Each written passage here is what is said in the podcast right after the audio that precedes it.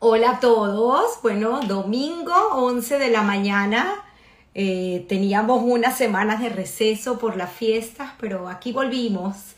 Aquí estamos de nuevo con este programa y agradeciendo a todos los que se conectan domingo a domingo con estas historias que contar maravillosas. Hoy nos estamos saliendo un poco de lo habitual.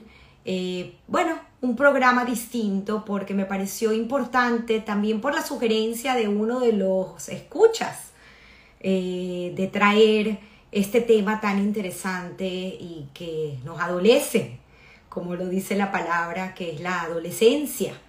Entonces, bueno, eh, averigüé y gracias a aquí, a esta comunidad de red de relaciones, eh, pues tengo de invitada hoy a una persona muy especial porque además de ejercer su psiquiatría, es poeta. Así que me parece una combinación maravillosa, una mujer extraordinaria con quien tuve oportunidad de conversar en la semana y pues aquí la tenemos. Ana María, otra vez tenemos que voltear la cámara. Ahí está. Qué bueno. Bueno, agradecida, estaba dando una breve introducción de, este programa especial que tendremos contigo hoy, en lo que es lo habitual que he venido haciendo ya más de casi dos años, estamos ya con el programa, cumplimos justamente este mes dos años de historias que contar al aire. Mm. Eh, sin embargo, pues escuchando a la audiencia, eh, me pareció muy interesante, como te lo comentaba, eh, hablar y tocar sobre este tema, un tema que me parece que tenemos todavía mucho que aprender, hablamos de educación, y qué mejor que traer a una experta en el tema, una estudiosa del tema, una psiquiatra, un médico, y esa combinación tan maravillosa que te dije que no podía dejar de preguntarte, porque ese, esa curiosidad innata mía de historias que contar, pues me hacen eh, abrir el programa con la pregunta de Ana María y de entender un poco esa combinación de poeta con psiquiatría. bueno, bueno, muy agradecida, eh, eh, Tamara, primeramente, ¿no? Y, bueno, a todos los que eh, están agarrando esta parte del domingo para escucharnos, ¿no? Este, bueno, sí, a mucha gente les llama la atención, pero realmente no creo que sea tan, tan, tan disímil una cosa de la otra, ¿no? Porque, claro, la manera como yo veo la psiquiatría es una aproximación al ser humano y es una aproximación a través de la palabra. Es como yo me lo planteo, ¿no? O sea, es una, es una aproximación que perfectamente cabe dentro de lo que es el mundo del lenguaje. Es más, está basada en el lenguaje. Entonces, claro, la, el acontecimiento poético, además de ser un acontecimiento profundamente humano, de, de, ver dentro de lo humano, pues es también un acontecimiento esencialmente de la palabra. Entonces creo que bueno, que lo que une esos dos mundos es la palabra y el, el deseo y también la curiosidad. Psiquiatra que no es curioso no es psiquiatra, como decía un maestro mío, ¿no? Entonces, este, la curiosidad de entrar en el misterio de lo que es la psique humana, ¿no? De lo que es el alma humana. Entonces, creo que por ahí hay muchos puntos de conexión.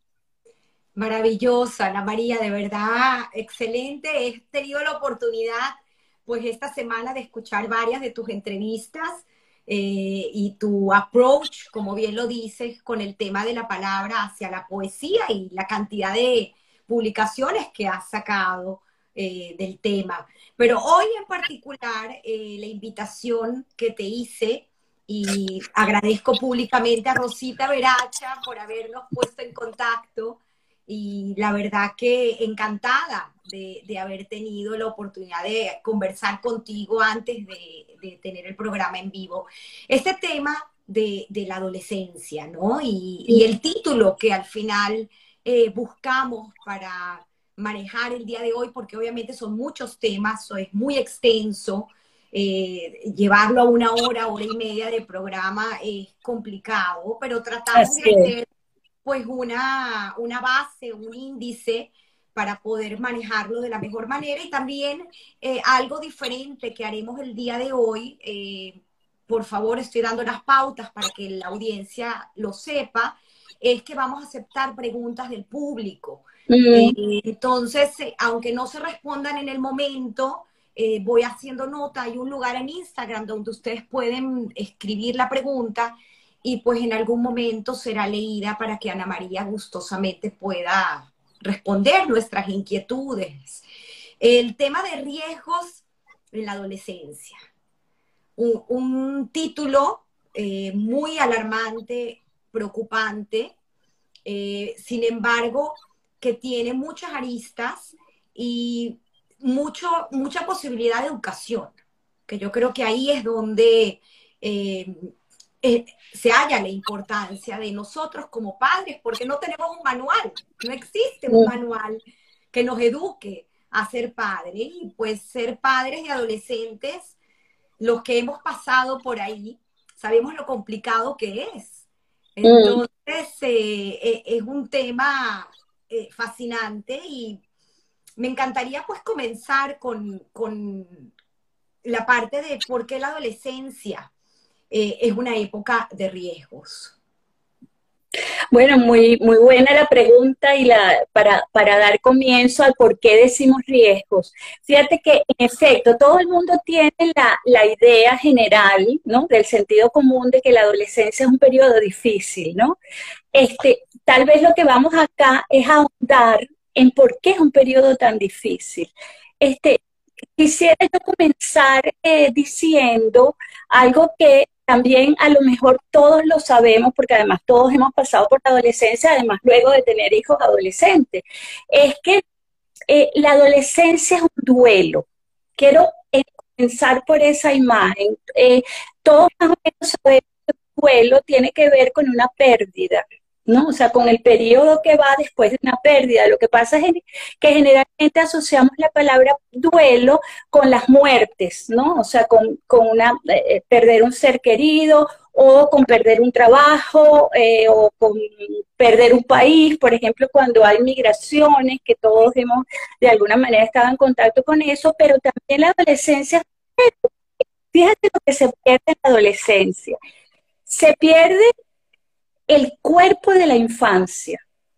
O sea, tú has tenido durante alrededor de 10 años, todos hemos tenido alrededor de 10 hasta los 10 años, más o menos, cuando comienzan los cambios de la pubertad, la identidad con el cuerpo de niño.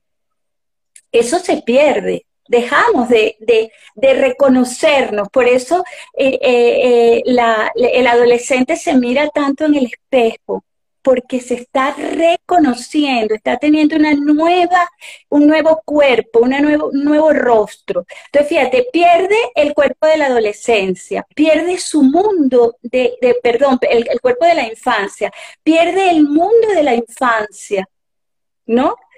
que generalmente tenía que ver con el colegio, con los amigos, con, con su situación vital que cambia rotundamente una vez que pasa a la, adolescencia.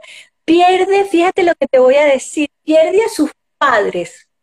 ¿A qué padres pierde? Pierde a los padres de la infancia, a esos padres grandiosos, maravillosos, idealizados, el rey y la reina que teníamos cuando éramos niños y empezamos a verlos de defectos y este, este, es mi papá, este tipo tan, tan desagradable que me hace quedar mal, o este es mi mamá, que me supone cuando era un niño que le encantaba que su mamá lo besara, ahora quiere, porque qué, qué señora tan fastidiosa, es decir, pierde la idea ideal, la redundancia, la idealización de tu padre y comienza a ver unos padres. Fíjate, fíjate lo que ha perdido, fíjate qué duro para una mente de los 11, 12, 13 años comenzar a, tramitar, a manejar este mundo de, pérdidas, ¿no?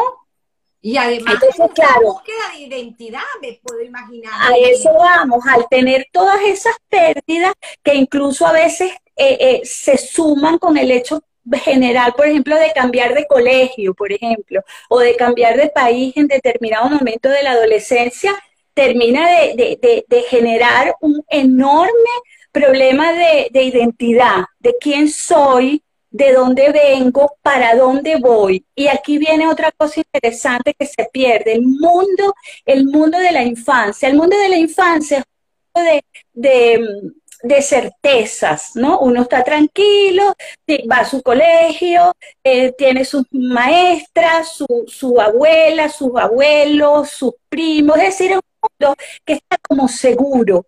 El mundo del adolescente ya no es seguro porque está entrando en el mundo del adulto y sobre todo en el mundo actual es un mundo que se está descoronando en el sentido, no quiero ser alarmante ni apocalíptica, pero es un mundo, lo que tú un poco hablabas al es un mundo donde los valores que habían antes ya no hay. Es decir, nosotros, nuestra generación, entró en la adolescencia con más certezas, que lo que entra un adolescente actual, porque es un mundo que está cambiando, que lo que era blanco ayer, ahora decimos que no es blanco, que es verde.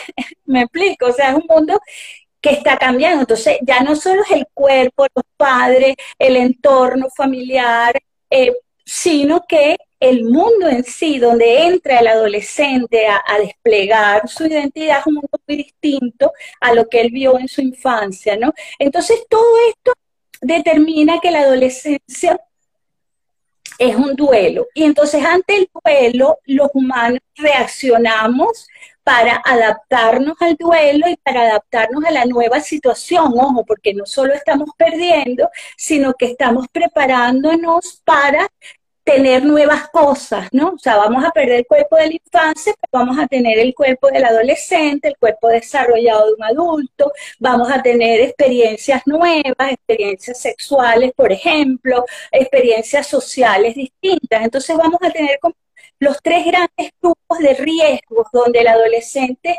está tratando de eh, lo quiero ver, lo quiero poner en gráfico, ¿no? Es como que si estuviera tratando de reconstruir un mundo. El mundo se le vino abajo, quiero que lo vean así para que entiendan más a su adolescente. Se le vino abajo y él lo está tratando de reconstruir a través de sus, eh, eh, vamos a decir, precarias instrumentos y allí es donde los padres tendríamos que también ayudarlos a reconstruir o a construir un nuevo mundo donde nosotros lamentablemente en este momento de la historia también estamos un poco confusos. Exacto, esa, pregunta me surge al momento de estar escuchándote, porque ¿cómo hace uno como padre para acompañar o para proporcionar herramientas, si eso es posible, a este adolescente que está sufriendo este duelo y toda esta cantidad de cambios y cómo reconocerlo. Claro, porque como te decía, nosotros, nuestra generación, cuando entra la adolescencia, está entrando en un mundo muy distinto. Todavía, todavía tenemos mucha certeza. Sabíamos que salíamos del colegio, íbamos a la universidad, íbamos a hacer a lo mejor alguna especialización en, afuera, volvíamos. O sea, eh, estaba la casa como, como figura de, de central. En este mundo todas las, todas las cosas se movieron y últimamente fíjate que está aún más movido porque no habíamos vivido una pandemia de este género desde el año 18. Ojo, eh, desde 1918 hemos tenido pandemias, sí, pero como esta, de que todo el mundo se detiene, no lo habíamos tenido. Entonces eso ya, ya, ya eso eh, eh, nos cambia a todos la idea de que vivimos en un mundo seguro. Ajá, ¿no? O sea, de que el estamos tema de la tecnología, seguro. obviamente, ¿no? El tema de los eh, medios, de las redes sociales. A eso voy, a eso, a eso voy. es eh, eh, accesible y no sabemos qué están leyendo. Exactamente, la inundación y el despliegue de los medios que no tampoco teníamos nosotros. Fíjate que nosotros a veces nos cuesta manejar esto. Fíjate como yo ponía la cámara al revés, ¿no? O sea de alguna manera también somos de otra generación. Ellos, ellos están ya desde que nacen inmersos en este mundo. pero no solo están cambiando esas, eh, eh, esas situaciones que estamos viendo. Por ejemplo, está ahorita la amenaza de una guerra, la amenaza de una guerra nuclear, por ejemplo. O estamos este, eh, con todo el tema del género y todo el tema de, de todo lo que significa la sexualidad. Hay también un cambio, es un tsunami. Un adolescente actual no es lo mismo que un adolescente ni siquiera hace 10 años ni siquiera hace 10 años, mucho menos un adolescente de hace 30 años, no tiene nada que ver con nuestros adolescentes actuales. Entonces, todo esto que estamos hablando, que es normal en la adolescencia, ¿no? Que hay un cambio biológico, hay un cambio que es el que se ve más claramente, ¿no? Se ve el cambio biológico hormonal, pero hay cambios psicológicos que se dan quizás tan más, quizás tan graves o mayores que el cambio biológico. Y cambios sociales, cambios sociales en que empieza la presión del grupo. O sea, a un niño de 10 años todavía él no importa tanto que piensen de él, pero en lo que tiene 11 o 12 años empieza a estar profundamente preocupado de lo que piensan de él, de sus amigos, de cómo se visten, de qué hacen, de qué ven en, en las redes, de las redes. Es decir, la presión social se elevó a la n potencia, porque ya no es la presión social directa, sino la presión social a través de los medios. Fíjate qué importante. Entonces, todo esto, eh, Tamara, puede generar, ¿qué te digo yo? Desde depresiones, depresiones importantes del adolescente, porque está en una pérdida, lo que estamos hablando, eh, puede generar trastornos de identidad, confusiones de identidad, ¿no? ¿Quién soy bajo cualquiera de estos aspectos, ¿no? Este, van a estar sometidos a, a todo este entorno de sexualidad desbordada y a veces un poco mal entendida van a estar expuestos al mundo del consumo de sustancias, desde el alcohol hasta las drogas duras. Eh, todo eso mezclenlo y entonces ustedes entenderán que la tarea de los padres, no solo de los padres, de los colegios, la tarea de nosotros como formadores va a ser importantísima, ¿no? El poder primero entender lo que está ocurriendo, por eso empecé con esta explicación, primero entender lo que está ocurriendo para que no, no nos parezca, bueno, este muchacho, ¿qué pasó? ¿No?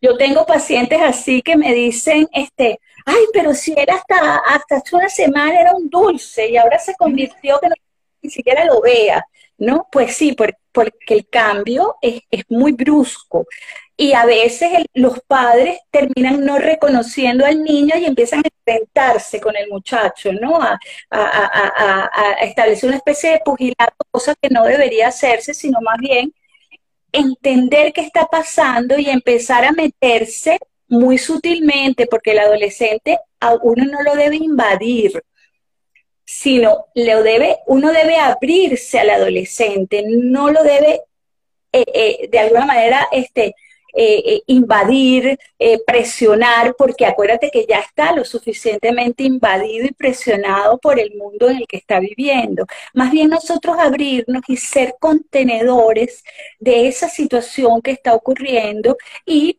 tratar de transmitir en cada una de estas cosas que te he dicho, pues de alguna manera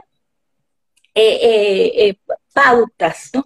Ahora fíjate, Tamara, hay una cosa importante, que es que, y, eh, creo que es fundamental, ese niño que crece y, y, aterriza en la adolescencia, viene con algo de la infancia, viene con lo que ha aprendido, viene con sus vivencias, viene con lo que los padres le han dado. Entonces la, la prevención, que era un poco tu, lo que tú decías, viene desde la niñez. Si han habido unos padres que han estado pendientes de ese niño desde su desde su infancia, que han estado pendientes de sus amigos, de lo que ocurre en el colegio, que lo han escuchado, pues obviamente, aunque va a venir el tsunami igual, obviamente ese niño va a tener instrumentos de manejo, va, a estar abierto, ¿no? A, a que los padres, a hablar con los padres y a contarles sus experiencias.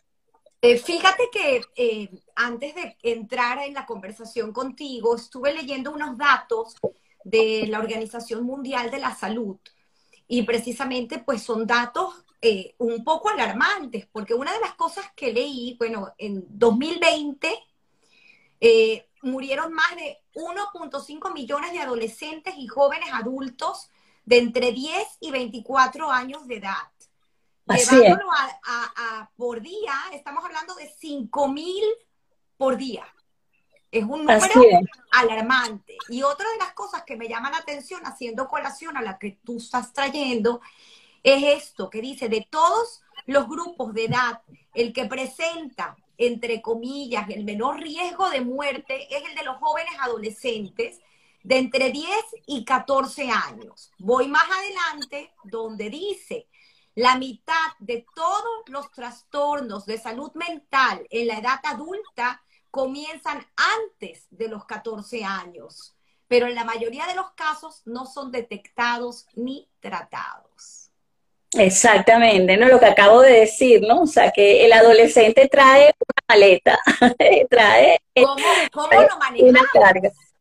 Mira, Porque lo que estoy entendiendo es, el problema, el problema se hace aparente o, visual en la adolescencia. Pero ¿cómo se hace para corregir tal vez ese, esos detonantes que vienen de la infancia? Para prevenirlo. Fíjate, bueno, que es un poco lo que te decía. Me refiero a corregir porque pues obviamente ya el niño no es un infante, ya es un adolescente, ya no puedo, ya no mm. puedo echar para atrás y decir no, mm. ahora lo voy a hacer mejor, no, ya, ya está listo, ya, ya, ya, ya el adolescente se formó, ¿qué hacemos? No es tan así, el adolescente es como una masa eh, eh, en ebullición, vamos a, a decirlo, porque si no nos paralizamos, ¿no?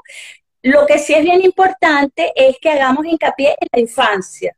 ¿no? O sea que, eh, eh, como decía Freud, el niño es el padre del hombre, es decir, lo que somos está hecho en la infancia, ¿verdad? Eh, querías comentar lo que acabas de leer de esos datos que son realmente son alarmantes, ¿no? Pero quiero, pero quiero afinarlos aún más. Hasta los 24 años, de los 10 a los 24 años, ¿no? Que ya es el, el puber, el adolescente y el adolescente tardío, la primera causa de muerte son accidentes. Fíjate qué, qué importante, ¿no? Accidentes que tienen que ver con accidentes de tránsito, todos sabemos que de repente esto que estamos hablando es una defensa ante el duelo, es una defensa grandiosa, a mí no me va a pasar nada, yo puedo correr con altas velocidades, yo eh, en una moto, en un carro, lo que sea, porque yo soy inmortal. La omnipotencia, ¿no? Lo que hablaba. Exacto, la omnipotencia, soy inmortal. Bueno, esa es primera causa de muerte. Los accidentes por, por intoxicaciones con sustancias, por sobredosis de, de sustancias también están dentro de los casos de adolescentes, de, muertes por, por, eh, accidentes, la, la, la, violencia también, la violencia entre los adolescentes. Pero peor aún, la segunda causa de muerte son los suicidios. O sea, él, en, en toda la, y eso ocurre en todo el y curiosamente ocurre muchísimo más en los países desarrollados, los, índices de suicidio de adolescentes son altísimos. Y mientras más nivel de vida, curiosamente, más altos los niveles de, suicidio. Como Suecia, ¿no? Me comentabas. Exacto, los países nórdicos tienen eh, elevadísimas tasas de suicidio. Entonces, fíjate, eh, estamos ante, ante, ante una situación, por eso se dice duelo, ¿no?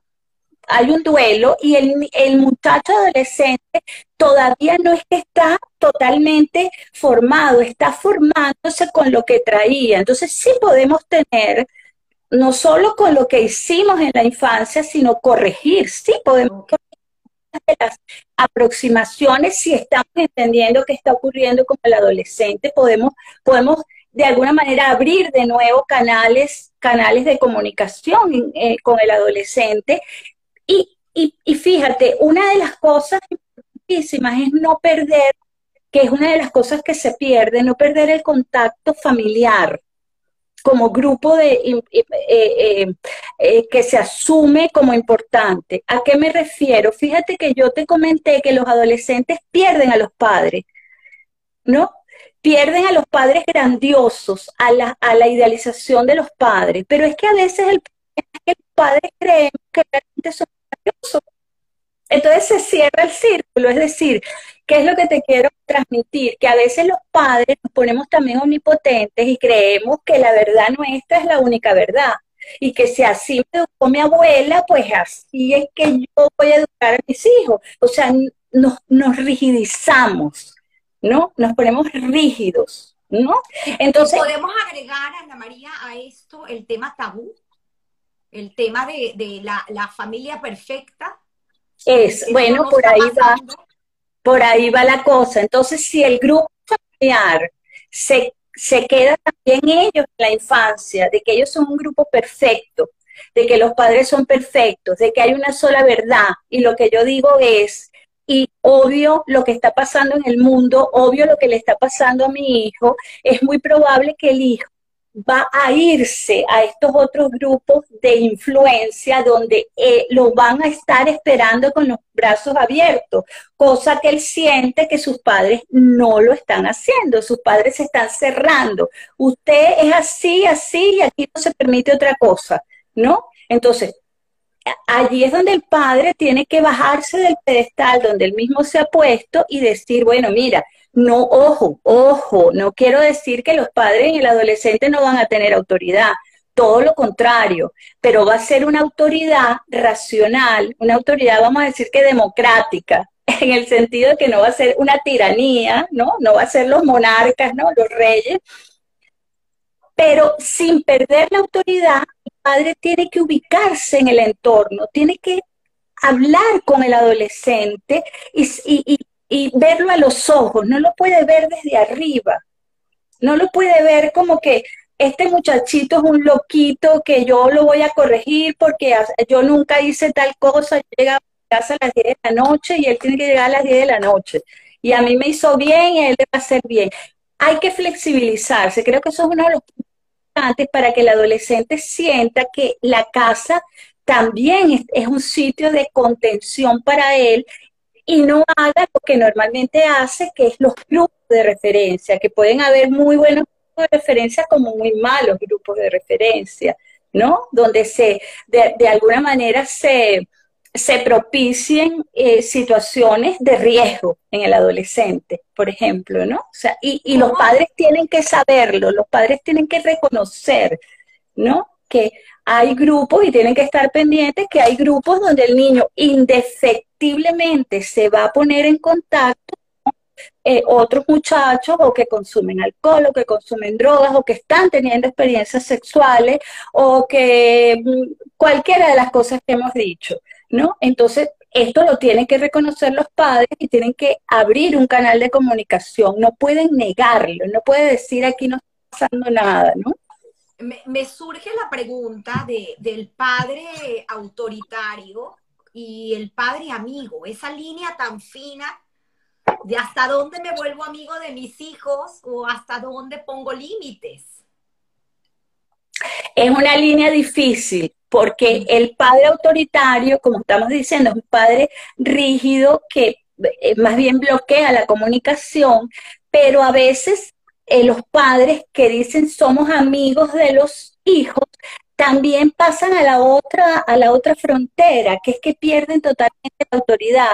Es decir, pretenden, por ejemplo, por ejemplo, eh, para que mi hija me cuente lo que hace ella con el novio, yo le cuento a ella todo lo que yo hago. Por ejemplo, si la señora está divorciada o tiene novios, yo le voy a contar mis experiencias sexuales.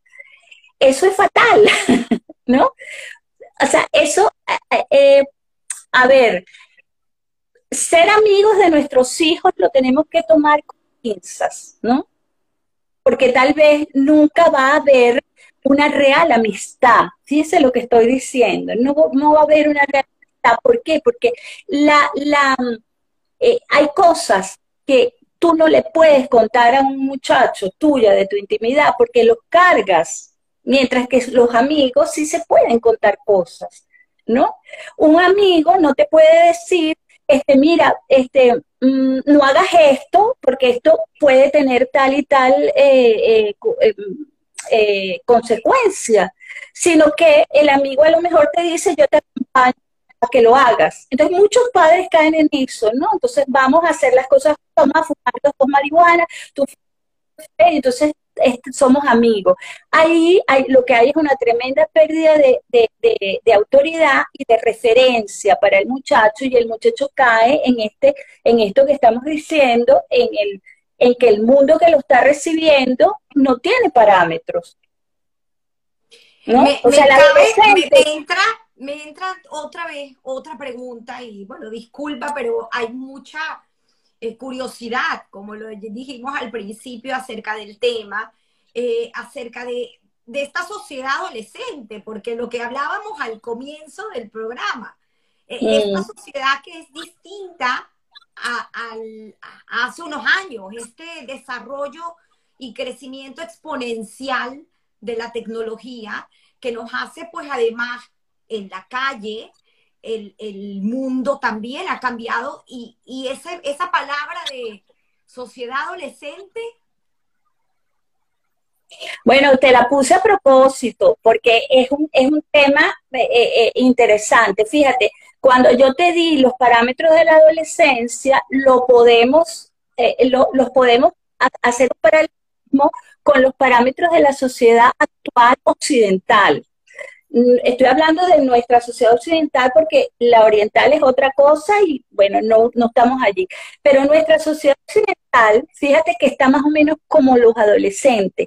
Se perdieron referentes. Volvemos a lo mismo. Se perdió lo que se creía que era totalmente bueno, ahorita a lo mejor es totalmente malo. Lo que se creía que era blanco, ahora no es blanco, ahora es verde. Es decir, como sociedad perdimos referentes de identidad, no sabemos exactamente los límites entre lo que es bueno y lo que es malo, lo que hoy es bueno, mañana es malo. Eh, eh, eh, no quiero decir que este es el único momento de la historia en que eso ha ocurrido, eso ha ocurrido en muchos otros momentos de la historia, momentos críticos, momentos de decadencia social. Entonces, ¿qué pasa? Nuestra sociedad, en términos generales, también es una sociedad impaciente, también es una sociedad omnipotente, que vuelvo al tema de la pandemia. La pandemia atacó la omnipotencia de la sociedad occidental, que es que nosotros podemos con todo, a nosotros no nos pasa nada, este, nosotros manejamos lo que sea, y aparece un tema que sea como sea, no se manejó o no lo manejamos. Entonces, e, e, el hecho de que hay, un, hay una omnipotencia social de Occidente que ha estado eh, golpeada. Y fíjate que meto lo de la guerra última, lo de la invasión de, de Rusia a Ucrania, porque también todos los parámetros de pensar, bueno, ya pasamos una segunda guerra mundial, ya nadie invade ningún país, ya las guerras son tecnológicas, son guerras económicas, y resulta que ocurre una cosa muy similar a los años 40, que es que un país país, bueno, se mete en un país que decide que ese país es de él, que ese territorio es suyo. ¿Te das cuenta? O sea, que eh, eh, lo que suponíamos que habíamos superado no se ha superado en el fondo. Entonces, ¿qué pasa? También es una sociedad donde está, donde se tambalean los valores, donde no sabemos exactamente quiénes somos, de qué lado estamos, este, es bueno o es malo, este, nos hacemos casi, Tamara, nos hacemos casi que las mismas preguntas de un adolescente, ¿no? Perdimos nuestra seguridad, ¿no? ¿Qué va a pasar con nosotros, ¿no? Lo, perdimos. y, además, y además, como lo dijiste, el tema migratorio para nosotros los latinos ha representado también eh, otro tema donde los padres tal vez nos vemos ahogados en nuestros problemas y perdemos, entre comillas, esa atención a ese adolescente que está pasando por los suyos.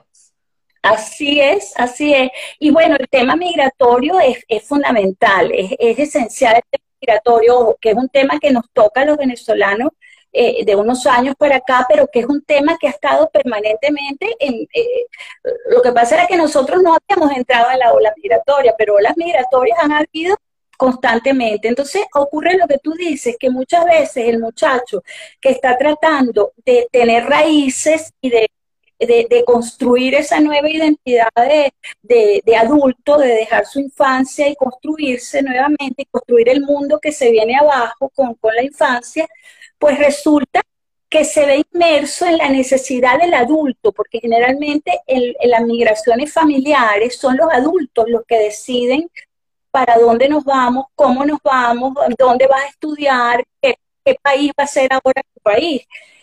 Ese punto genera, yo que veo, veo de todo, pues, y veo gente por todos lados del mundo, genera dramáticos problemas en los adolescentes, en los niños y adolescentes, las migraciones ¿no? E, en cualquiera de los casos, en, en, la mejor situación, la veo siempre, el adolescente va, a entrar en un periodo de, muchísima dificultad de adaptación.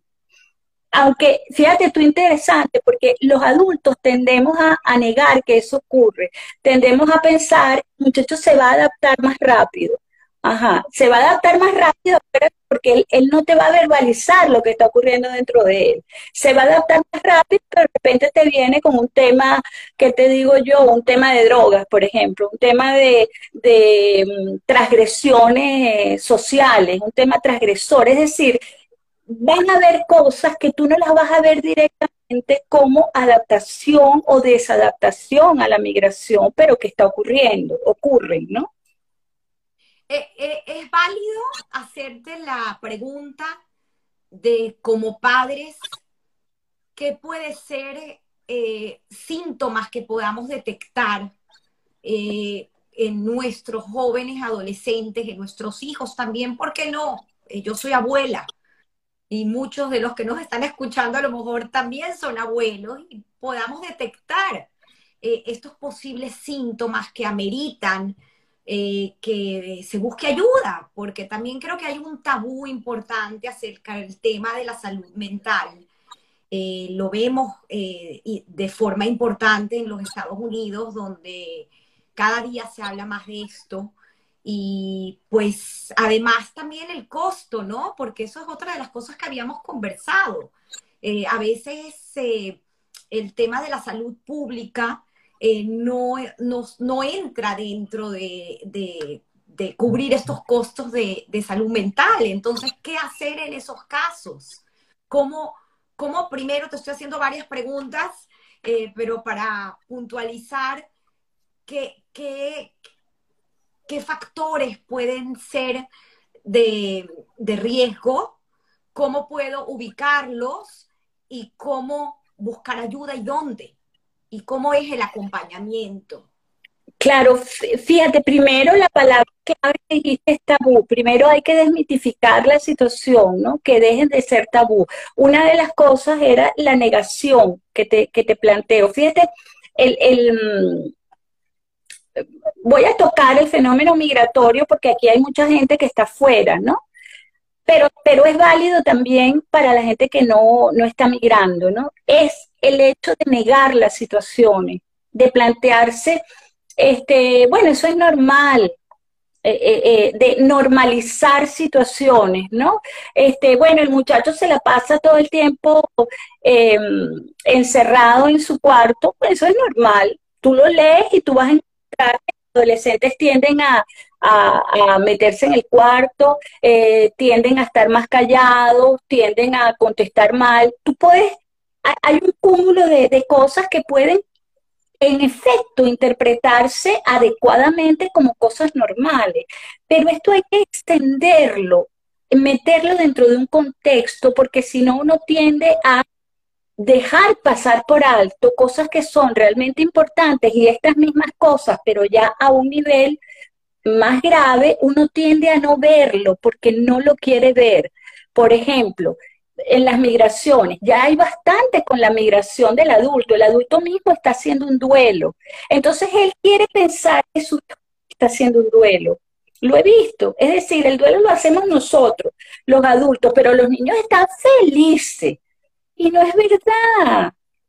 empiezan a tener problemas, por ejemplo, problemas, si tú ves varias cosas, tienes problemas de rendimiento académico, que es una de las cosas que primero aparecen, tienes problemas de inserción social, empiezan a aparecer elementos de bullying, por ejemplo, que, los que tienes que estar eh, eh, eh, atenta para detectarlos. No, tampoco se puede normalizar, no, cuando era chiquita le hacían eso ¿Entiendes? Ahí hay negación. Entonces no estás viendo lo que está ocurriendo. Entonces, si tú ves que hay muchas de estas cosas, por ejemplo, un adolescente que vive encerrado en su cuarto, o sea, que tú lo invitas a salir o lo invitas a pasear, conversas con él, el adolescente está totalmente cerrado, oye, hay que buscar ayuda.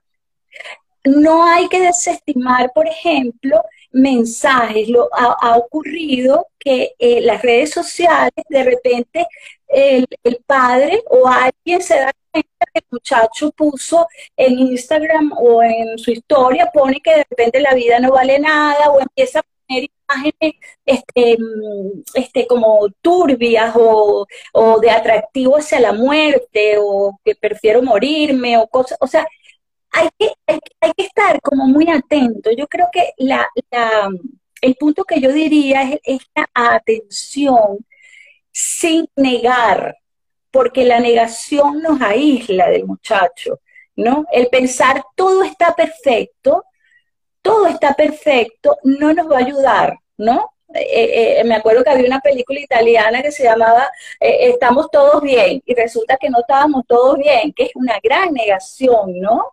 O la película, esa famosísima, buenísima película la, que, que además trata adolescente de la adolescencia y se las recomiendo si no la han visto, volverlas a, y si la han visto, volverlas a ver, que es American Beauty, una película donde está esto, ¿no? Todo parece perfecto, las rosas, los jardines y los muchachos están en un... Nadie se da cuenta. Estamos como muy metidos los adultos en nuestros propios duelos, en nuestras propias circunstancias. Pensamos que el muchacho, si lo llenamos, si lo llenamos de actividades, ay, si lo llenamos de actividades, el está bien. ¿No? Está aprendiendo idiomas, te hace cuatro, cuatro este, deportes, este, no sé, toca piano, hace de todo, está perfecto. Eh, eh, creo que el tema para comenzar es empezar a ver más al otro y menos a nosotros mismos y suponer que el muchacho está bien. Ese, eso es, creo que es el, es el riesgo de los padres ante un adolescente, ¿no? Suponer que de entrada el niño está bien y que todo lo que está ocurriendo está mal, ¿no? Me surge eh, otra pregunta eh, sobre este tema que estoy segura que muchos de los que están escuchando la han de tener, es que en el momento que, ok, detectaste que hay un problema, necesitas buscar ayuda. ¿Dónde buscas esa ayuda? ¿Con quién vas? La diferencia, si es la manera de hacer la pregunta, entre lo que es un acompañamiento con un psicólogo o cuándo ir a un psiquiatra, porque hablamos también de todos estos trastornos a nivel químico del cerebro. Entonces hay una línea también ahí que para el común, el, el común terrestre, no, no el médico como tú que tiene una experiencia, pues obviamente de medicina, una persona que, ha estudiado la materia, pues sabe mucho mejor que, nosotros. ¿Qué hacemos en ese caso? Bueno, siguiendo el hilo que veníamos eh, eh, trabajando, al desmitificar, al dejar de que sea un tabú, porque ¿por qué lo negamos? Porque nos parece, primero nos descentra en nuestros problemas. Hay una cosa egoica allí, ¿no? O sea, me, me descentro. Yo quiero estar preocupada de mi trabajo y de mis cosas y no de estos muchachos, ¿no? El, eh, el tema es que todavía a estas alturas los problemas mentales, fíjate que no digo enfermedades mentales, porque hay niveles, ¿no? Está el sufrimiento humano, ¿no?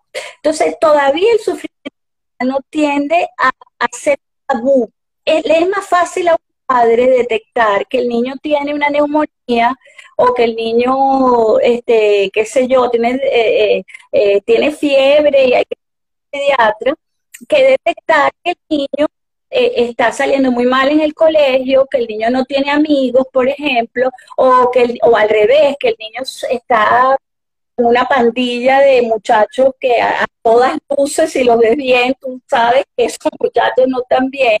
Entonces, el, el, el, tema es como que en mi familia no hay índole mental, no hay problemas emocionales, nadie tiene problemas emocionales.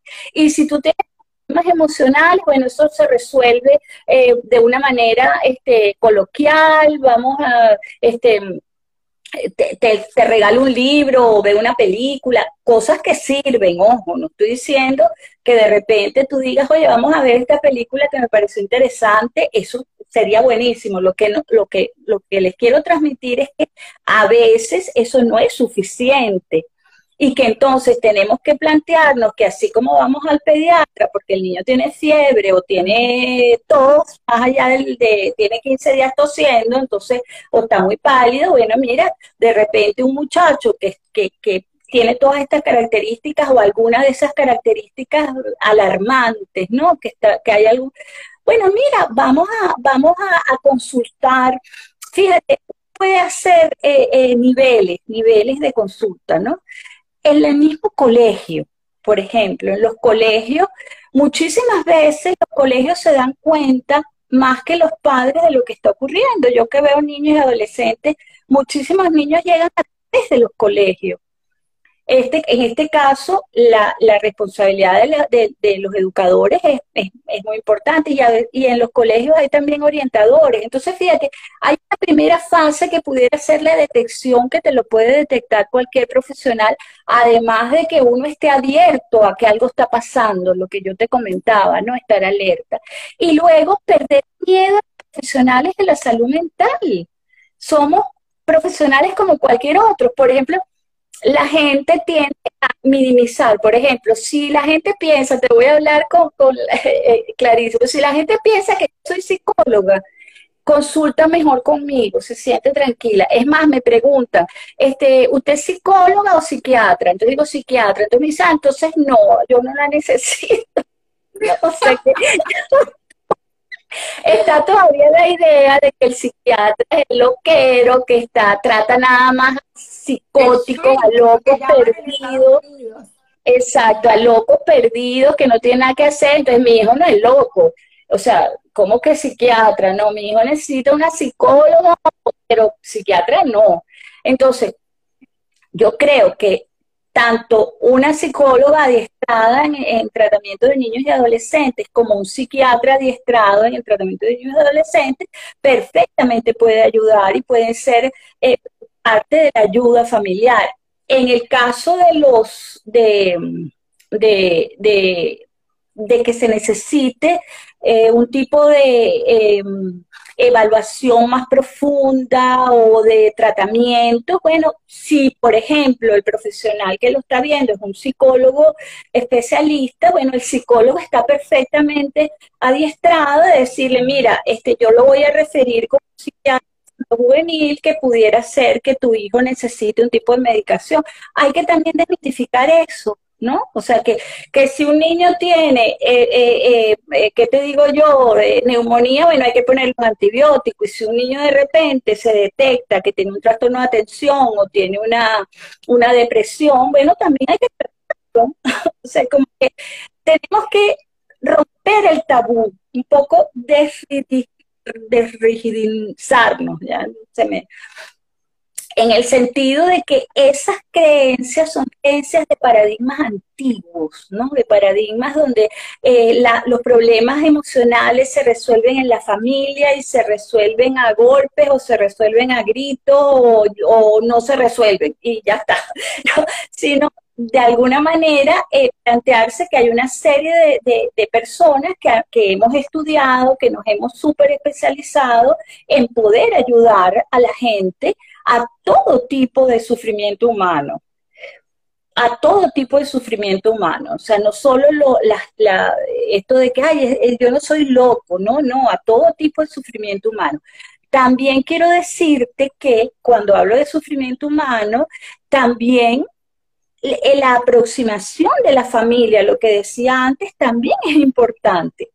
Aquí vamos al otro extremo de familias que detectan el sufrimiento humano en el muchacho y dicen, no, yo no hablo con él, que hable la psiquiatra o que hable la psicólogo. Esa es otra actitud eh, eh, que yo la he visto también. Hay unos que niegan y dicen, no, yo no voy para un psiquiatra ni para un psicólogo.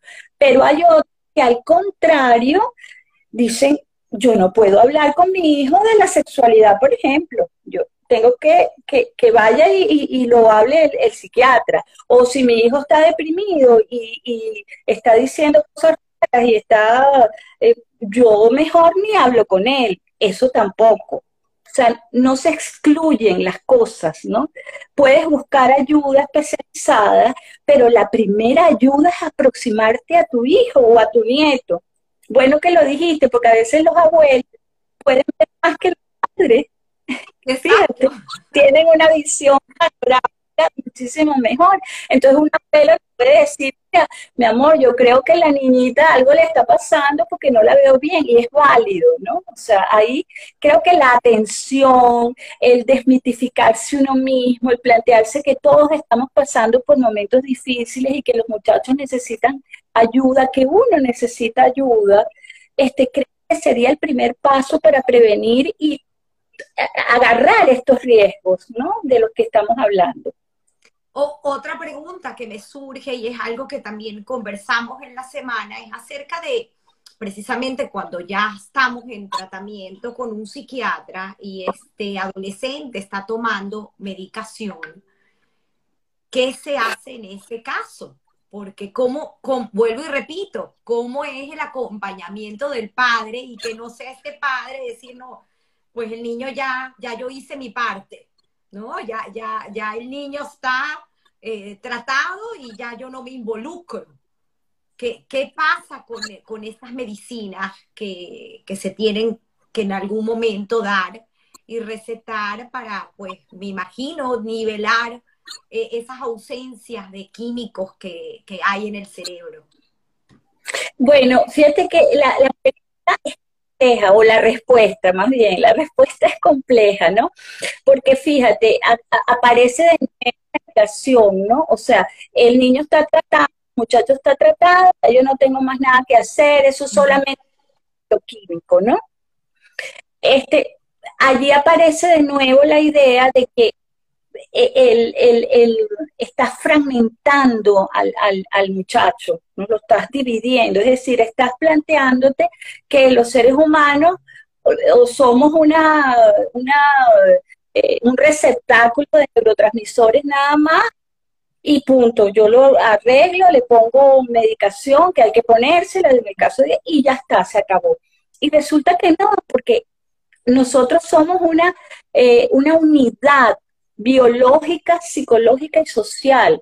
Entonces, el niño puede estar recibiendo eh, eh, tratamiento farmacológico, sigue teniendo problemas emocionales de los cuales tú puedes este, atajarlo, hablarle, comunicarle y también desde el punto de vista social ayudarlo, desde el punto de vista de su grupo, de, amigos, de lo que se hace en el entorno social una cosa muy interesante que yo te decía es lo siguiente, que muchas veces hay psiquiatras o, por el medio en que están o el entorno, el, el, contexto que los envuelve, que medican con antidepresivos y te mandan a venir dentro de un mes o dentro de dos meses para ver cómo está funcionando y punto. Allí el, psiquiatra en este caso estaría actuando un poco como te estoy diciendo que actuaría un, padre, que es dividiendo al ser humano y diciendo,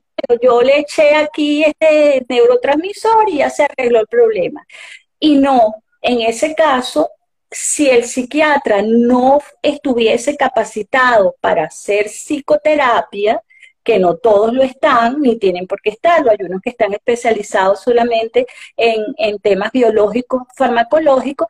Si el psiquiatra no puede atajarlo desde el punto de vista psicoterapéutico, bueno, entonces que lo refiera a otra persona que sí lo haga y él le, le, le, mm, controla la medicación. En este caso es sumamente importante, y lo digo con toda responsabilidad acá, que nadie que esté en una situación difícil y esté tomando antidepresivos no tenga psicoterapia. Debe tener psicoterapia. Debe tenerla porque de alguna manera esa persona eh, sigue teniendo alma, una psique que tiene que comunicar en palabras, que tiene que, incluso a veces tiene, eh, si está bien combinado el tratamiento farmacológico y psicoterapéutico, el farmacológico hace que de alguna manera disminuya la angustia, que las cosas se vean un poco más claras, que mejore el estado de ánimo y entonces los problemas psicológicos se solucionan porque los pueden hablar, lo he visto. ¿no? Mientras que si tú tienes, te mejora la parte, te da más fuerza, te saca un poco de la, del achante depresivo y tal, pero tú no modificas o tú no hablas la ideación, entras incluso en problemas de riesgo. Si, si, el, si el muchacho o la persona, esto es válido también para adultos, de la palabra. El tratamiento a través de la palabra es tan importante, tan importante como el tratamiento farmacológico. Fíjate que digo tan importante, no estoy diciendo es importante uno o más importante el otro. Somos una unidad. Qué interesante todo lo que dices, Ana María. Quiero eh, aceptar preguntas del público que ya están entrando, pero antes de eso, que no hemos tocado aún, que creo que también es importante en esta sociedad adolescente, y es el tema del transgénero y de esta, esta situación que se está presentando cada vez más común, que desde muy temprana edad estos jóvenes adolescentes pues ya sienten que son de otro género. Que ¿qué hacemos con eso? ¿Qué, qué, qué pasa cuando tenemos en un hogar alguien eh, cercano que siente que tiene inclinaciones hacia el otro sexo? ¿Qué debemos hacer nosotros como padres? ¿Cuál es la manera correcta de, de actuar, por llamarlo de alguna manera? Ok. Fíjate que allí eh, tenemos que hacer, porque eh, cosas de, nuestra sociedad que tienden a, generalizar y a poner todo a un mismo nivel. Y no todo es igual, ni todo está en una misma bolsa metido, ¿no? El, mm, está el, tema de la homosexualidad, que es totalmente distinto al tema de los transgéneros o de los transexuales o de otra serie de inclinaciones y variantes en términos de la, de la escogencia sexual o de la identidad de género, etcétera. Eso es un mundo que habría que hacer como 50 programas. Pero ¿qué pasa? Si nos, si nos vamos al, tema de la infancia y la adolescencia y lo metemos dentro de lo que comencé, quiero siempre seguir ese hilo. La adolescencia es un duelo, es un duelo donde hemos perdido identidad, y donde estamos tratando de volver a, construir una identidad. Entonces, fíjate que no es raro y pudiéramos hasta entenderlo, fíjate, que en un mundo que está convulso, yo te lo dije, que antes esto era blanco y ahora no es blanco, sino es verde, entonces yo cuando llego a no sé si voy a agarrar lo blanco y lo verde porque yo lo veo verde, pero parece que es blanco. ¿Entiendes? O sea que es una cosa profundamente confusa. Entonces, a veces esos, esos llamados, yo los llamaría alertas, son alertas, más que, más que una posición definida de un niño. O sea, un niño decidió que él es una niña metido en un cuerpo de un niño, lo decidió a los ocho años. Es una alerta. Eso es una alerta, es un llamado, ¿no? O yo quiero ser eh, eh, eh, varón o yo quiero, había que ver qué es lo que quiere. Ahí aparece otra vez el tema de la palabra y el tema del lenguaje, que a veces, aquí te doy otro dato, los seres humanos somos seres del lenguaje. ¿Qué quiere decir eso? Que decimos, quiero que escuchen todo esto, decimos con las palabras mucho más de lo que creemos decir y mucho más de lo que el otro cree escuchar. Repito, nosotros los seres humanos somos seres del lenguaje y decimos con la palabra mucho más de lo que creemos decir y mucho más de lo que el otro cree escuchar. Con esto que estoy diciendo, que siempre hay algo más detrás. ¿no? Entonces habría que ver una niña dice, yo quiero ser niño, habría que ver qué está diciendo antes de correr a, meterle hormonas o a detenerle la, menstruación. Hay que ver qué está ocurriendo. O preparando la próxima operación de, para, eh, cambio de, sexo. O sea que eh, habría que ver primero, sabiendo, primero en la infancia, que la cabecita de la infancia, siendo un ser humano en formación, y lo hemos vivido todo.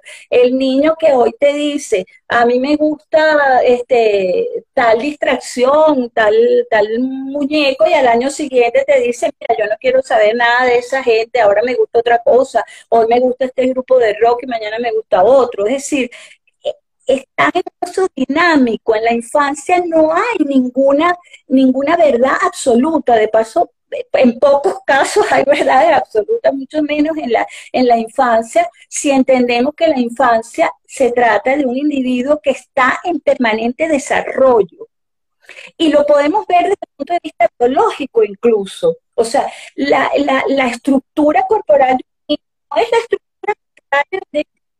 Está cambiando, sus células están permanentemente cambiando. Igualmente, su estado de ánimo y su emocionalidad y su psique está dinámica, dinamizada, cambiando. Entonces no podemos tomar una aseveración de un niño como una verdad. Habló, o sea, ya está.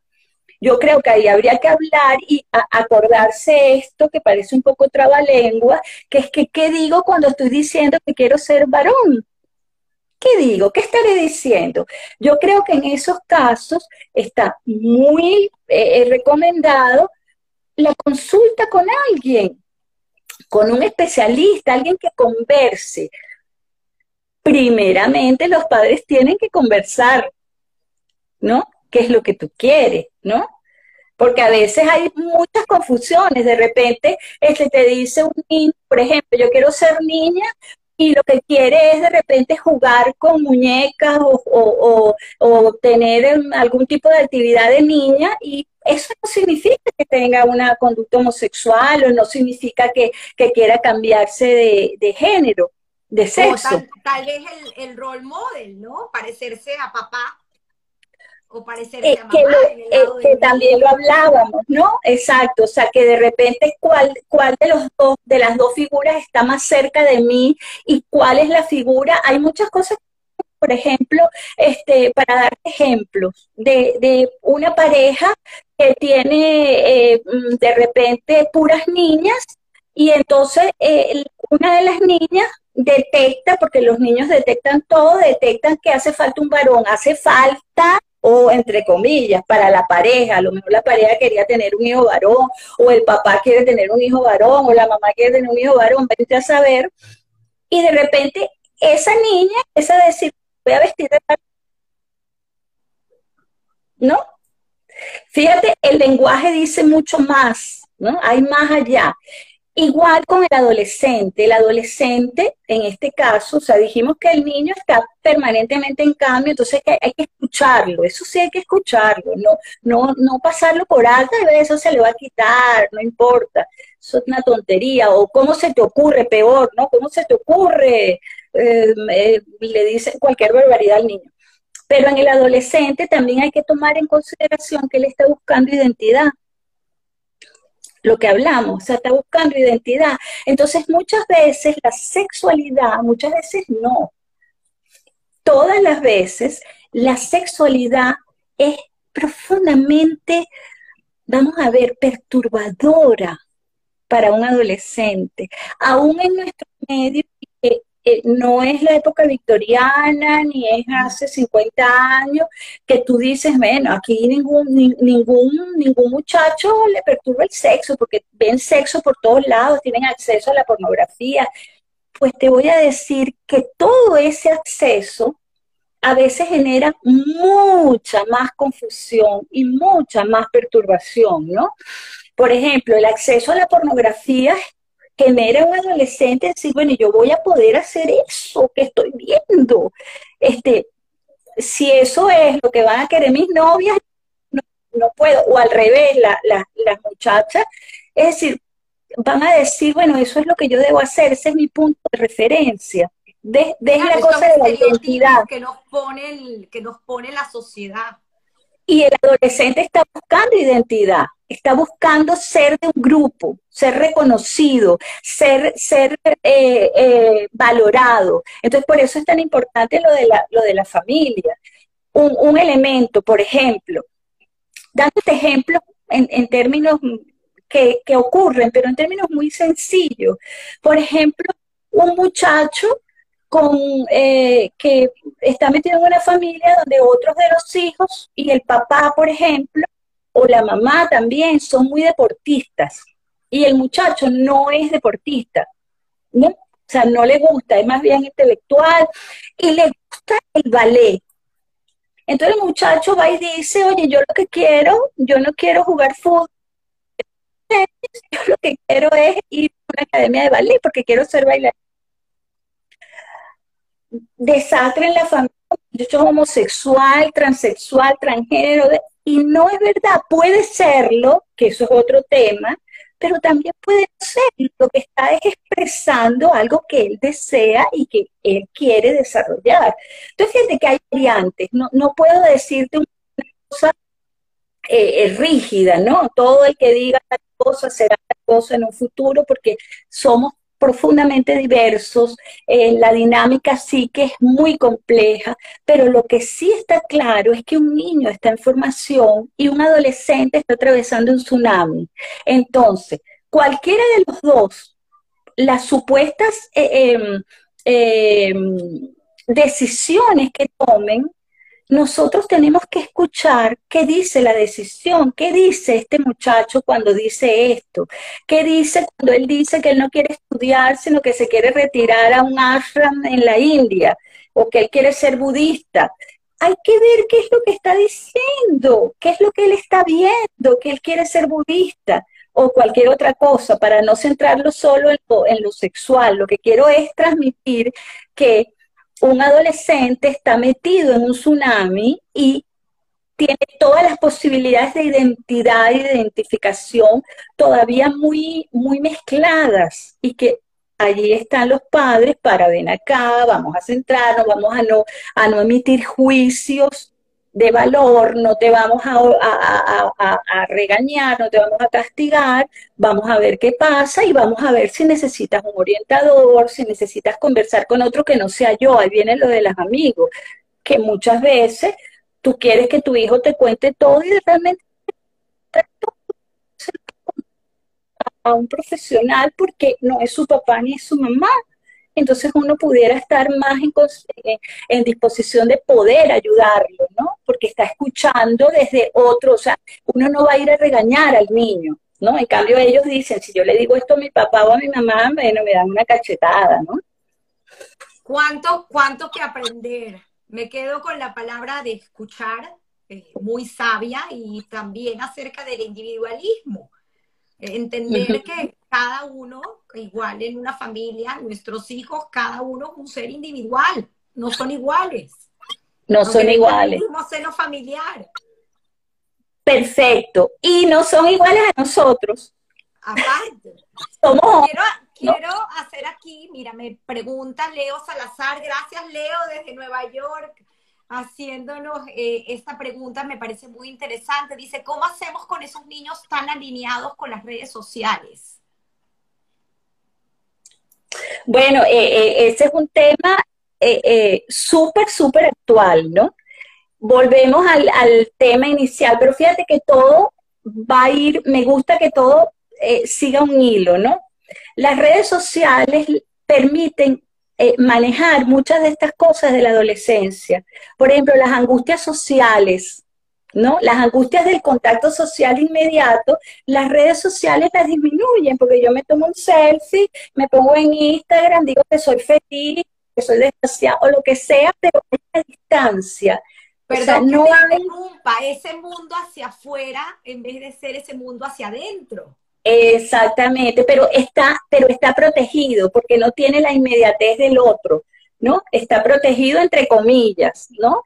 La, la, la situación de encierro, no se encierran dentro de sí mismos, pero se encierran dentro de la pantalla.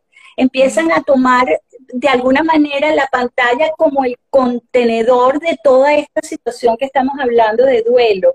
¿no? De la necesidad de identidad, de la necesidad de, de, reconocimiento social. Para un adolescente es importantísimo cuántos likes tengo, ¿no? O sea, cuántos me están viendo, cuántos son mis amigos. Pues, o sea, entonces, ¿qué pasa? Ahí volvemos a lo mismo. Los padres pueden estar de nuevo, bueno, déjalo tranquilo, eso es lo que está de moda, que hagan lo que...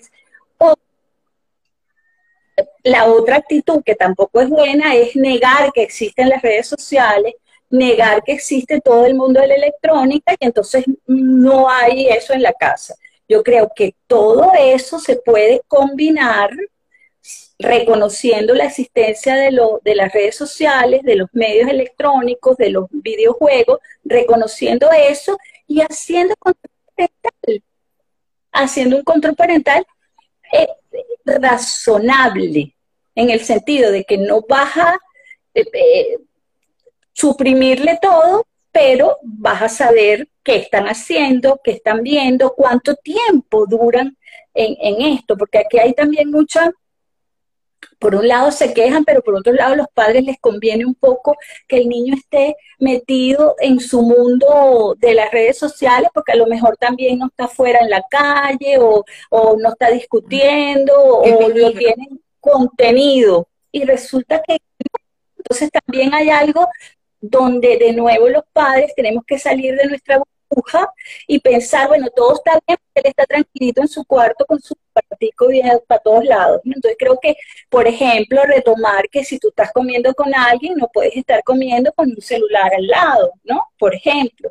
O si estás hablando con tu hijo, tú misma, tú, estoy hablando de los adultos, no puedes estar permanentemente con el celular. Eh, ajá, sí, ajá. Bueno, el tema del ejemplo Exactamente, exactamente, ¿no? Y de nuevo la idea de que eh, hay una barrera entre el padre y el hijo y luego entonces tú no sabes qué hijo tienes en la casa, pierdes la noción de, de, de, a quién tienes en la casa, ¿no? Wow. Por aquí me pregunta Rosita, aparte de decir, bueno, la mejor recomendación en definitiva, eh, dice, muy importante el tema de cuando una de esas personas medicadas se siente mejor y deja las pastillas por su cuenta. Bueno, ese es un tema, es un tema que tiene que ver de nuevo con el tabú, ¿no? Si un médico te dice a ti, tú tienes que tomarte un antibiótico por dos semanas, la mayoría de las personas, no digo que haya una más que otra que transgreda y también diga, no, omnipotente, ya se me quitó la infección, pero tú te tomas los, los 14 días.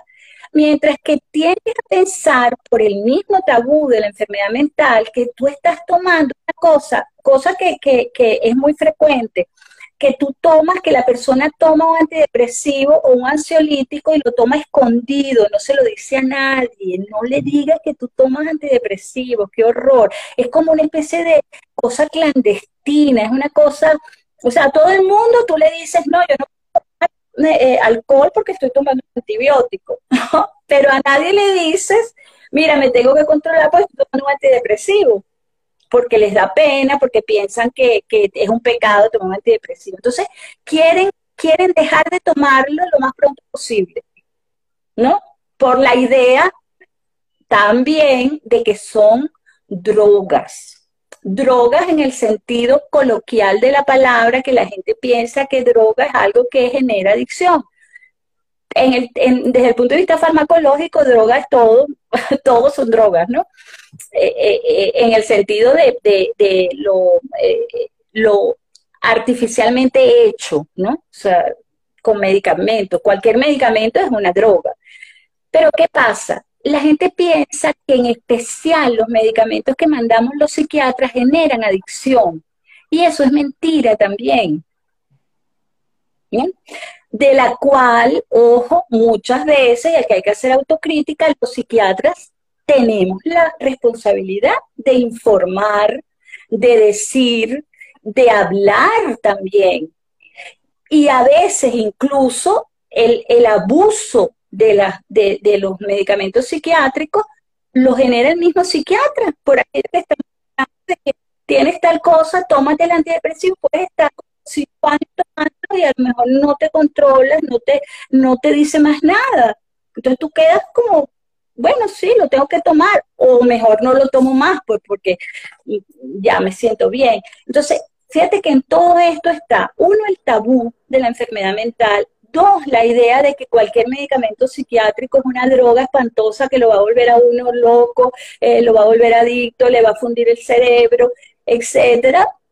Y la idea de que si tú mejoras, ya no tienes que seguir tomándolo, y eso el psiquiatra, el médico, tiene que explicar por qué. ¿No? Tiene que explicar por qué, porque tú como paciente no sabes por qué. Es más, tú quedas a expensas del Internet, de ir a Internet a ver qué es lo que es que me mandaron. E, el psiquiatra tiene que explicarle perfectamente a la persona qué le está mandando, para qué se lo manda, cómo funciona, por qué no da adicción y cómo se retira. Cuándo voy a retirarlo lo, decide el médico, no tú por esto, por esto, por esto. Qué interesante. No sé si te contesté, Rosita. Espero que sí, porque para mí estuvo muy claro.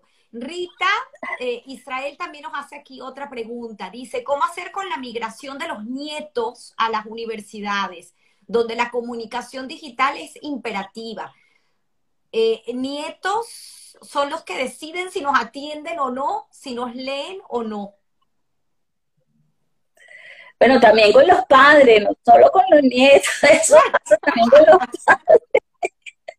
Bueno, ahí está en el uso de que fíjate, la, la, la comunicación esta virtual tiene sus partes buenas y sus partes sus pros y sus contras, como todo, no es esencialmente buena ni esencialmente mala, es esencialmente buena, comunica, en efecto, es mejor poderte ver, pero también te puedes esconder, puedes no, te dice, o sea, decido si contesto o no. Mira, en, este caso, de nuevo, tenemos que desrigidizar, tengo un problema con la palabra de la rigidez, me tengo que analizar. Tenemos que ponernos menos rígidos, porque venimos con la idea, creo que casi todos los que tenemos más o menos eh, eh, la misma edad, tenemos la idea de que los muchachos tienen que dirigirse a nosotros, ¿no? Tienen que llamarnos, ¿no? Tiene que haber una... Ojo, con los cambios de paradigma, nosotros también nos tenemos que mover.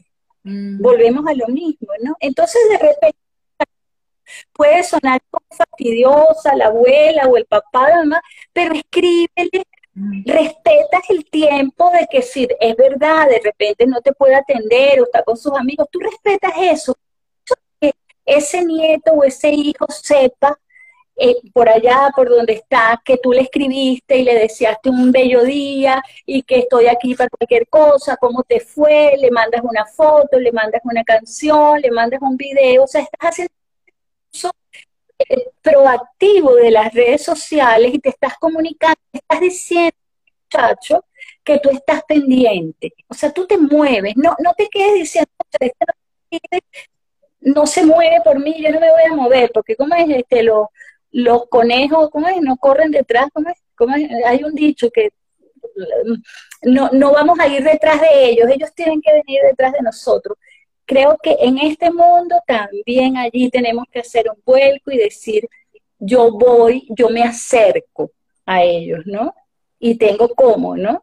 Y eh, no esperar esto, esta respuesta inmediata, que es una cosa tal vez adolescente, ¿no? La respuesta inmediata, que es mucho de las redes sociales, ¿no? Fíjate qué interesante, que es que yo, yo llamo a alguien y ese alguien tiene que mm, todos cambiamos, ¿no? Antes uno llamaba a alguien cuando llegara a su casa, eh, le respondía y uno esperaba tranquilo, ¿no? Cuando no había celulares. Ahora todo es inmediato, entonces da la idea, da la idea de inmediatez, de omnipotencia. Si yo te llamo, tú me tienes que contestar ya. Y eso no es verdad. Entonces, creo que hay que tomar todas esas cosas en consideración para manejar esas distancias con los hijos, ¿no? Por aquí nos dicen, los venados no corren detrás de los perros. O Eso mismo. Detrás de los conejos. Como yo eh, eh, me, me, he hecho menos rígida, ya no sé corre detrás de quién. Qué interesante, de verdad, Ana María, esto da para programa 1, 2, 3, 4. creo que, insisto, en la educación eh, he ahí el secreto. Eh, no tenemos un... La cercanía, la cercanía, la comunicación. Volver a esos principios, empezando con lo que dijimos al principio del programa. Comidas, tú sabes que hay algo interesante con la comida, ¿no? Eh, eh, la, la, el momento de, de la comida al menos que se haga una comida al día en familia, el almuerzo, la cena. Las comidas son interesantísimas. Desde un punto de vista psicológico, cuando uno está comiendo, y esto es un dato, cuando uno está comiendo, cero celulares a los lados, mosca. Cuando uno está comiendo, tú le mandas un mensaje al cerebro de que tú estás en confianza que tú puedes recibir. Eso es una cosa muy arcaica, muy antigua desde el punto de vista biológico y desde el punto de vista social y psicológico, biológico, psicológico y social. Bebé que está amamantando, ¿no? Perfecto, Tamara. Lo, lo entendiste inmediatamente. Cuando el bebé está se afloja y él está seguro de que lo que le van a dar es bueno. Eso se mantiene así seamos unos viejitos. Entonces, ¿qué es lo que pasa? Cuando uno está comiendo en familia, en ese momento, es un momento divino, preciso para hablar,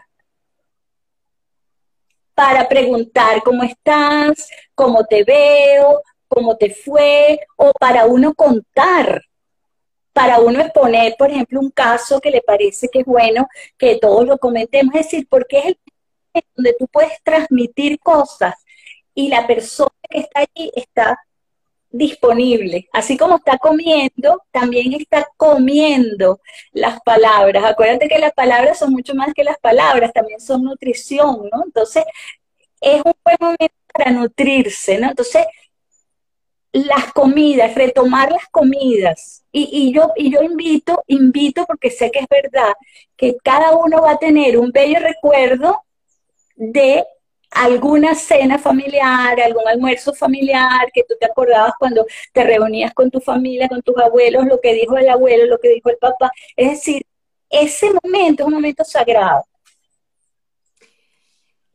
Lamentable el tema de la familia en, en estos momentos en Estados Unidos, donde hay una pérdida muy importante porque pues obviamente esos momentos son casi inalcanzables inalcanzable por los trabajos. Ese momento de, sentarse en familia y esa invitación que nos haces a, pues en la medida de lo posible, retomarlo, me parece maravilloso. Eh, creo que tenemos que, volver a estas costumbres que teníamos antes en casa, dejar lo malo, pero seguir con lo bueno.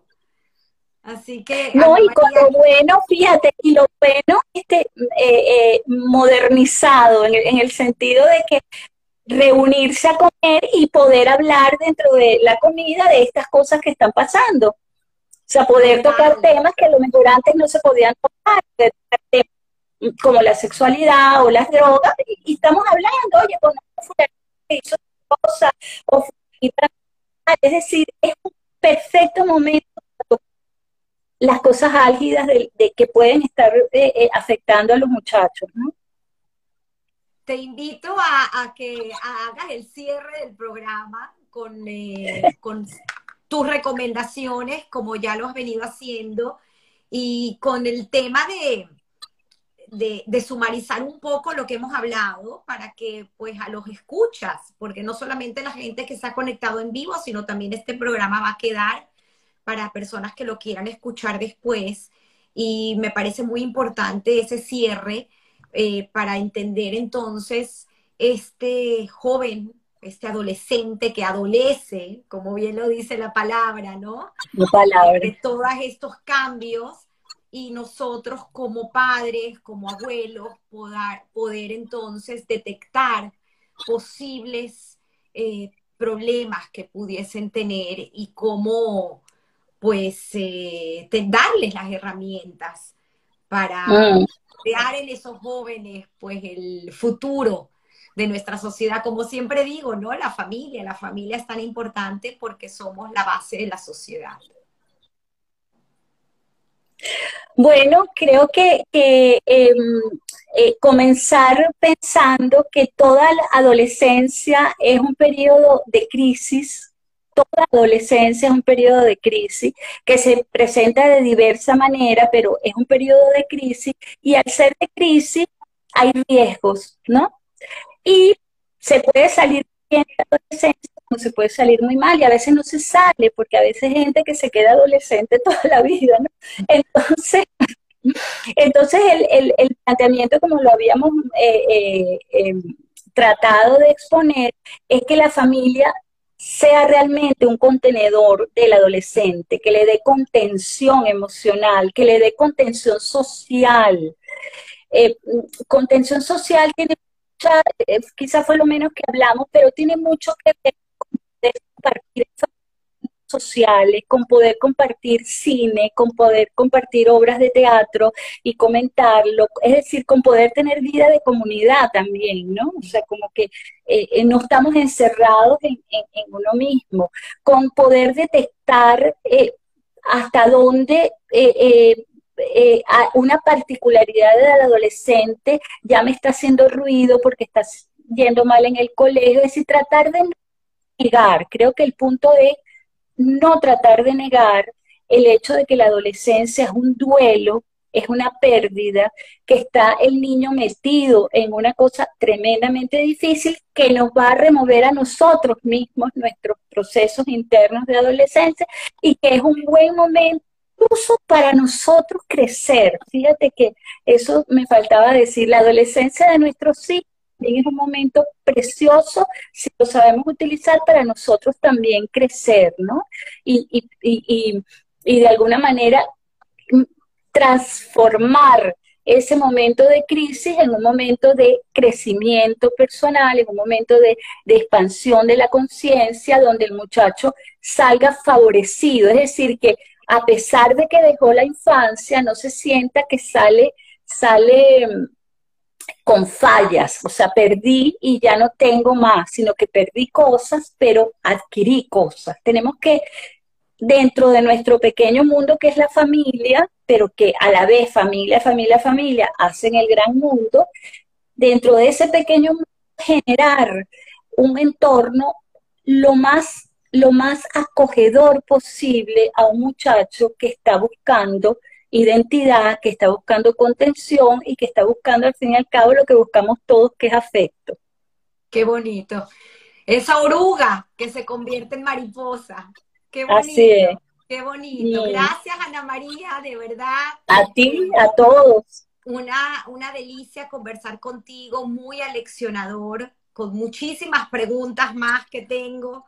Eh, espero poder volver a hacer otro programa contigo si la audiencia lo pide. A la Y bueno, como siempre digo, todos tenemos una historia que contar.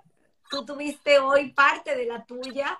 Eh, gracias, Ana María, nuevamente. Y estará este programa eh, disponible en Spotify y en Apple Podcast en audio y en YouTube, en la plataforma de YouTube en video, así como en Instagram. Gracias a todos. Por aquí te leo algunos de los comentarios.